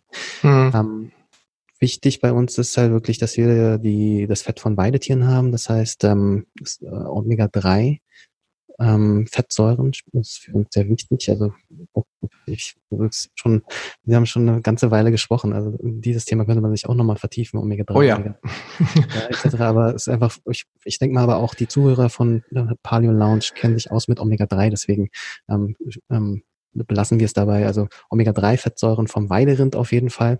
Und es ist einfach ein gesundes ähm, tierisches Fett zum Kochen, sehr hitzestabil, hat so ein eigenes Aroma. Also es ist nicht jedermanns Sache. Ähm, vielleicht auch, weil wir es halt lange Zeit nicht mehr benutzt haben ähm, und man diesen Geschmack nicht mehr kennt. Aber es gibt echte Fans. Also zum Beispiel ein Steak, ein gutes Stück Fleisch in einem Rinderteig im eigenen Fett. Ähm, gegrillt oder ge an, an, gebraten. Ist halt ähm, zu sagen einige so, wow. So, ähm, nie wieder was anderes. Ähm, das heißt, ja, es gibt alte Rezepte, da, da, da gibt's Rezepte von Oma, die, die hat da Backrezepte mit. Ähm, man kann das oder man kennt irgendwie diese berühmten belgischen Pommes, die weltbesten Pommes der Welt, die werden halt traditionell zweimal in Rinderteig frittiert. Ach nicht, was echt? Das habe ich noch nie gehört. Das ist ja spannend. Und, ähm, genau, das heißt also super zum Frittieren, zum Braten. Ähm, ich mache sehr gerne Bratkartoffeln mit oder Fried Rice Gerichte. Ähm, es ist auch sehr ergiebig, also weil es, also es ist wirklich ein bisschen intensiver vom Geschmack her und vom Aroma her. Das heißt, man braucht gar nicht so viel davon und es gibt, ähm, gibt ordentlichen Wumms. noch ähm, eine Art mehr medizinische Brühen, sage ich mal. Da ist die Basis die Rinderknochenbrühe von uns und dann haben wir eine exklusive Zusammenarbeit ähm, mit den Schönenberger Pflan Naturpflanzensäften. Ähm, ich weiß nicht, ob äh, die Zuhörer das kennen. Man, man kennt es oft so in Reformhäusern gibt es Schönenberger Pflanzensäfte. Die haben ein patentiertes ähm, Verfahren, wo sie als einziges in Europa ähm, die praktisch, wenn man jetzt zum Beispiel Brennnesseln nimmt, ähm, wenn man das jetzt ernten würde und lagern würde, dann ähm, in, in Tonnen, dann würde da viel Hitze entstehen und das Zeug würde einfach wegbrennen. Und die können halt direkt vom Feld das verarbeiten und einen Frischpflanzensaft draus machen. Und ähm, da haben wir diese exklusive Zusammenarbeit und ähm, praktisch unsere Blocks mit diesen Frischpflanzensäften einmal Brennnesselsaft, einmal ähm, Artischockensaft, einmal ähm, Schwarzrettichsaft und einmal Kartoffelsaft. Und vier verschiedene äh, Brühen gibt es, die mit der die Serie heißt eine warme Umarmung für meinen Körper. Und äh, dieses, das soll auf bestimmte Organe ähm, praktisch abzielen. Hm. Und, ähm, genau, die, mit denen sollte man nicht kochen, sondern einfach nur leicht erwärmen und dann trinken, wenn man jetzt ähm, damit zum Beispiel eine Kur machen möchte ähnliches. Mhm. Genau. Und ähm, sonst, was noch ansteht, also wir wollen noch eine Brühe aus Fisch und ähm, eventuell Algen machen. Ähm, haben das schon mal recherchiert, aber das war von der Umsetzung her einfach zu teuer bisher. Aber das soll die, die fünfte Brühe sein praktisch und dann das, dann sind so die Basisbrühen für uns abgeschlossen. Hm. Und ähm, wir werden viel nachgefragt, ob wir nicht ein Pulver ähm, produzieren können. Da sind wir gerade in, in der Planung und in der Recherche. Also einmal ein, vielleicht bringt, kommt ähm, in naher Zukunft ein Kollagenpulver raus, ähm, was natürlich ein bisschen ja, so ein bisschen ähm, anders ist jetzt als das Brühenkonzept oder auch halt die eine Knochenbrühe in Pulverform. Da müssen wir schauen, ob es ähm, mit unseren Werten umsetzbar ist. Also ähm, ob es halt, ob, ob das überhaupt so möglich ist, dass es halt ein gutes, wertvolles, sauberes Produkt ist. Ähm, hm. Wenn das geht, dann werden wir das produzieren, ähm, weil viele gesagt haben, aus, aus, ja, ich bin viel auf Reisen oder unterwegs und so ein, so ein Pulver wäre ganz praktisch. Ähm, hm. ja, und, ja, klar. Aber müssen wir schauen, ob, ob wir das umgesetzt bekommen. Mal gucken. Und dann, wie gesagt, ähm, Vitalpilze finden wir super spannend. Äh, da wollen wir auch ähm, noch Produkte auf den Markt bringen in die Richtung. Ja, klingt doch auf jeden Fall, als wenn ihr einen Plan hättet und als wenn es auch nicht langweilig würde. Denn der Mensch ist ja immer so schnell gelangweilt. Ach, wie nur Knochenbrühe. Ja, also gibt's halt auch noch ein paar andere Sachen, die ihr geplant habt. Äh, natürlich immer mit dem Ziel, auch eine gewisse Vielfältigkeit anbieten zu können. Vor allen Dingen finde ich auch gut, dass ihr in diese vegane Ecke reinspringt. Ähm, ich bin ja kein großer Verfechter von 100 Prozent Veganismus. Ähm, für die Menschen, die das unbedingt machen wollen, muss man, muss man dann natürlich entsprechend auch Produkte haben, damit die nicht äh, irgendwann nur noch von Tabletten leben, ja, weil ihnen wirklich essentielle Aminosäuren fehlen. Das ist das große Problem, die essentiellen Aminosäuren. Das ist auf jeden Fall ein spannendes Thema. Vitalpilz ist sowieso, ich glaube, das ist eine Wissenschaft für sich. Da zu gucken, was steckt in denen drin und was kann man durch bestimmte äh, Prozesse möglichst natürlich aus denen rausholen. Ich denke, das ist auch ein spannendes Thema. Mhm. Und ähm, bei all dem muss man natürlich auch immer beachten, dass es nachhaltig sein muss. Das sollte jetzt nicht zu irgendeinem Massenprodukt führen. Ich stimme dir da vollkommen zu. Kann man so eine gekörnte Brühe, das ist, hat schon ein bisschen Touch von einem Convenient-Produkt, kann man dann sowas noch unter dem Deckmantel Paleo, Ursprünglichkeit, Natürlichkeit, Bio, Demeter, kann man sowas dann noch machen? Ja, genau. das ist eine gute Frage, die könnt ihr euch nur selbst beantworten, indem ihr mit den richtigen Leuten sprecht und guckt, wie laufen die Prozesse ab. Und ich persönlich finde es auch gut, weil diese Gemüsebrühe, die verwendet meine Frau sehr häufig. Wir verwenden dann halt Alnatura-Produkte. Ähm, aber auch da habe ich so ein bisschen den Eindruck, dass auch viel Marketing hinter ist natürlich besser als die Aldi-Brühe oder, oder Penny-Brühe, ja, aber es ist halt doch irgendwo sind bestimmte Sachen drin, die da meiner Meinung nach nicht rein müssen, ja, und die aus Produktionsprozessgründen drin sind. Und da sind wir natürlich als, als Verbraucher immer wieder ähm, interessiert an, an wirklich guten Alternativen. Also bleibt das auf jeden Fall insgesamt ziemlich spannend, das ganze Thema. Ja. ja. Lieber ähm, Jin, wir sind ähm, am Ende des Podcasts angelangt und jetzt kommt jetzt kommt noch die die äh, gemeine Endfrage, ne? Die habe ich dir ja schon angedroht. Ähm, es gab äh, es gab ja mal äh, so eine mediale mediale Aufpeitschung der Knochenbrühe. Da auf einmal stand äh, ein äh, Konrad Knops und ein Jin Wu Bei standen auf einmal in einer Show namens Die Höhle der Löwen und sagen ganz frech zu Frank Thelen und Co., äh, nee, du, also euer Geld wollen wir nicht haben. ich habe dann erstmal so gedacht, äh, nochmal zurückspulen, nochmal, äh, na, haben die Nein gesagt? die sind, äh, ich glaube, der Düppel war das, oder? War nicht der Thelen, sondern der, der Düppel. Der Dümmel, genau, Dümmel, genau. Kombi, genau. Zusammen haben die ein Angebot gemacht. Genau, und äh, ich dachte, äh, Ralf Dümmel, wer will nicht mit dem zusammenarbeiten? Ja, ne, genau. ja das, nö, wollen, wollen wir nicht, brauchen wir nicht, haben wir alles. Das ist natürlich schon spannend. Jetzt äh, kommt natürlich die ein, eine oder andere Marketer oder Unternehmer, sagt, seid ihr wahnsinnig. Aber ich weiß ja nicht, inwiefern du jetzt bereit bist, da was zu sagen, aber ich muss die Frage einfach stellen. Warum habt ihr damals konsequent äh, entschieden, na, ihr seid ja nochmal rausgegangen und seid dann zurückgegangen, nee, wir haben es uns doch anders, ich, der Konrad hat dann irgendwann im Interview erzählt, er hätte nochmal mit jemandem telefonieren müssen. Und wie kann man sowas ablehnen? Ich meine, ihr seid ja jetzt überall gelistet, ihr seid mit 650 Filialen, hast du, glaube ich, eben gesagt, ihr seid jetzt keine kleine Nummer mehr. Aber wie kam, wie ist das entstanden? Kannst du dazu was sagen? Genau, also ähm, erstmal uns wurde von, also von unserem Umfeld, von Freunden, Bekannten, die haben alle gesagt, hey, macht doch mal Höhle der Löwen. Ich kann euch da total sehen, macht das doch mal. Und wir immer so, hm, nee, ich weiß nicht, wollen wir das? Hm, nee, weiß ich nicht.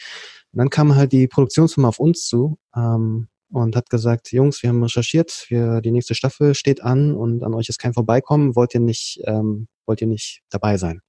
Dann haben wir gesagt, okay, wenn das Universum es jetzt so möchte, ne, wenn, wenn, wenn wir gefragt werden, dann müssen wir das, dann machen wir das. Haben uns halt äh, vorbereitet, ähm, gibt irgendwie, man muss da muss zu wissen, ähm, bevor die, bevor es aufgezeichnet wird, geht man zu so einem Termin, wo man vor der Kamera das einmal pitcht und dann wird man halt, äh, wird einem Bescheid gegeben, ob man dabei ist oder nicht. Und dann haben wir halt grünes Licht bekommen und dann, dann mussten wir halt nach Köln und die Aufnahme machen. Und bei uns war es halt so, wir waren eh auf der Suche nach, zu der Zeit gerade, ähm, nach einem Investor. Und wir hatten ein Angebot auf dem Tisch. Und wenn ich mich jetzt richtig erinnere, das waren diese 350.000 für 10 Prozent. Das heißt, wir waren total schmerzbefreit. Ähm, das, das ist uns so in den Schoß gefallen, dass wir angefragt wurden und haben gesagt, okay, dann gehen wir da hin und dasselbe Angebot, was wir jetzt bereits auf dem Tisch haben von einem Investor, das schlagen wir jetzt den Löwen vor und gucken, was die so sagen. Einfach. Ähm, und auf, natürlich auf der anderen Seite ist natürlich ähm, marketingtechnisch, ne? wir haben halt, äh, werden ausgestrahlt im Fernsehen und, und äh, viel Reichweite sagt man natürlich auch nicht Nein zu. Ja klar. Ähm, genau, aber dann sind wir halt hin äh, nach Köln und, und sind zu, dem, äh, zu der Aufnahme und war alles ganz aufregend und aufreibend und wir kamen auch erst, also wir mussten halt mit allen anderen früh morgens, ich glaube es ging um acht oder so los, da sein und dann ähm, kamen wir erst ganz spät am Nachmittag dran. Also diese Wartezeit vor allen Dingen ist auch total aufreibend. Und dann, ähm, genau, haben sind wir dort aufgetreten und vor, für uns war vornherein klar eigentlich, also hätte Thelen, weil uns das auch in dem Bereich Online-Marketing ähm, so ein bisschen gefehlt hat, hätte Thelen uns ein Angebot gemacht, da wären wir recht offen gewesen und eventuell auch die, die Judith Williams, weil sie halt so ein bisschen im Beauty halt unterwegs ist. Ähm, das wäre vielleicht auch für uns interessant gewesen. Das ist die, Entschuldigung, die QVC-Tante, ne? Oder? Genau, so ein bisschen, genau. Das, ne, das, weil, weil Kollagen und Knochenbrühe, Beauty wäre halt alles, wäre vielleicht auch noch gegangen. Ähm, hm. Aber der Favorit war halt Thelen. Und ähm, dann ist aber Thelen und, äh, glaube ich, als erstes sogar rausgegangen, weil einfach die Bewertung für ihn zu hoch war. Das heißt, unser Favorit ist gleich ausgestiegen und die Judith Williams ist auch raus und die Dagmar Wörl auch. Und dann ähm, war halt der, genau, der, der Maschmeier und der Dümmel zusammen haben halt ein Angebot gemacht. Die wollten, glaube ich, ich bin mir nicht mehr ganz sicher, aber 20 oder sogar 30 Prozent ähm, anstatt dem, was wir halt in den 10 Prozent, die wir angeboten haben. Und dann ist es ja eh so, man muss ja immer erstmal zurück und sich ähm, bequatschen praktisch. Mhm. Bei jedem ähm, Wett, ähm, nicht Wettbewerber, bei jedem, ähm, sagt man, bei jedem, der dort vorspricht, praktisch und pitcht, so dass man nach wird. Und ähm, dann dann war es jetzt auch so, ja, ähm, Ralf Dümmel, der ist halt Mr. Regal, der bringt dich halt schnell überall rein, aber auch unter Umständen in irgendwie ein, auf, bei Kick auf dem, um, bei irgendwelchen Discountern. Und das wollten wir halt nicht. Ähm, und die haben ja, also jetzt im Nachhinein hat man dann auch, das haben wir nicht gehört, weil wir da nach hinten gegangen sind, aber das haben die auch dann so rein, dann in, der Ausstrahlung reingeschnitten, war das halt so, ja, dann machen wir den, den Preis, müssen wir senken. Und das ging, also aus eigener Erfahrung, das geht halt nur, wenn wir an der, an der Qualität sparen. Und das, das wollten wir halt auch nicht. Und dann war es halt so die Kombination aus, aus Ralf Dümmel und Maschmeyer, das waren so, wollen wir die wirklich im, im Boot haben bei uns? Hm. So, Investoren.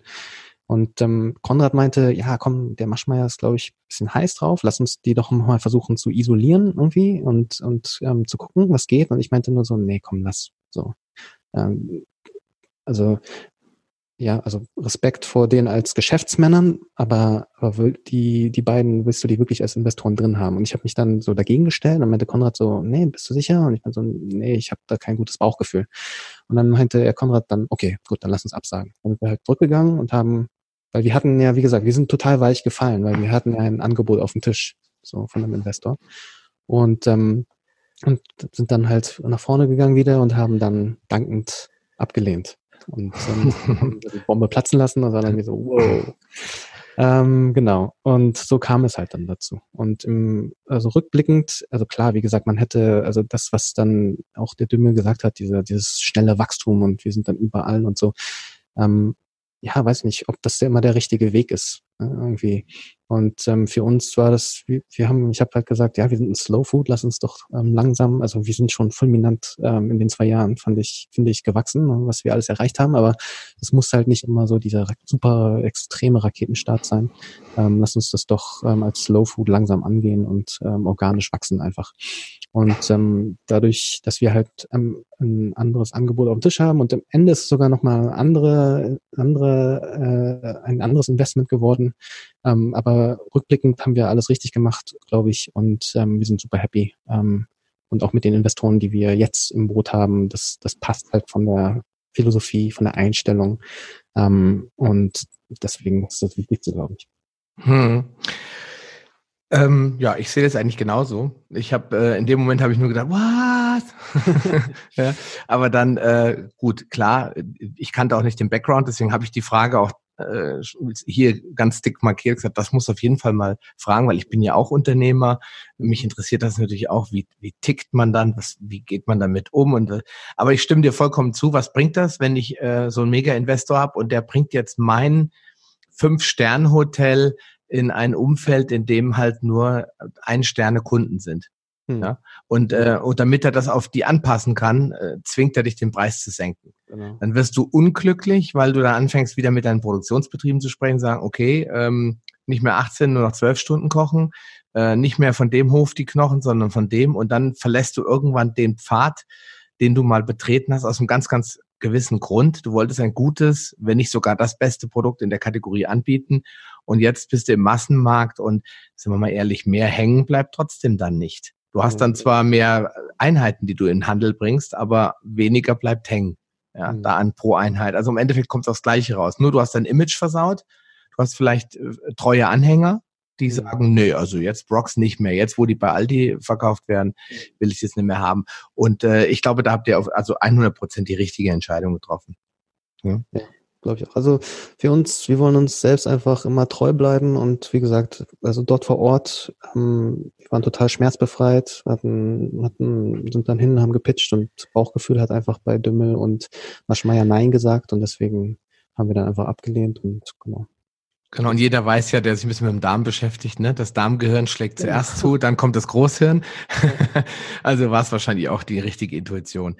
Ähm, Jin, ich möchte ganz gerne am Ende noch die Frage stellen, wo findet man euch? Jetzt haben wir so viel geredet über, über Brox. Was ist der einfachste Weg, zu euch zu gelangen und eure Produkte zu testen oder auszuprobieren? Genau, also einmal natürlich in unserem Online-Shop ähm, kann man Brox beziehen. Wir sind auch bei Amazon zu finden. Und sonst im Handel sind wir eigentlich bei den ganzen ähm, großen Bio- Ketten, also von, sei es Dance oder Bio Company, bei der LPG, bei Basic Biomarkt. Ähm, Alnatura sind wir in Berlin, allerdings ähm, noch nicht bundesweit, weil dort ein Wechsel vom ähm, Chefeinkäufer war und ähm, das wird nochmal angegangen. Und ich denke, wir werden auch demnächst überall äh, bundesweit in Alnatura sein, aber jetzt gerade, glaube ich, ist der aktuelle Stand nur in, in ähm, Berlin. Und sonst in Österreich ähm, sind wir auch bei ähm, verschiedenen Händlern. Also das Einfachste wird sein, wenn man auf unsere Website geht ähm, und dort unten im Futter, da gibt's ähm, da gibt's ein, ein ich glaube, weiß gar nicht mehr genau, was der Titel war. Irgendwie finde dein Kollagen, Kollagen-Dealer. Ähm, da kann man sein, seine Adresse eingeben und dann gucken in, im Umfeld, welche Märkte Brox praktisch führen.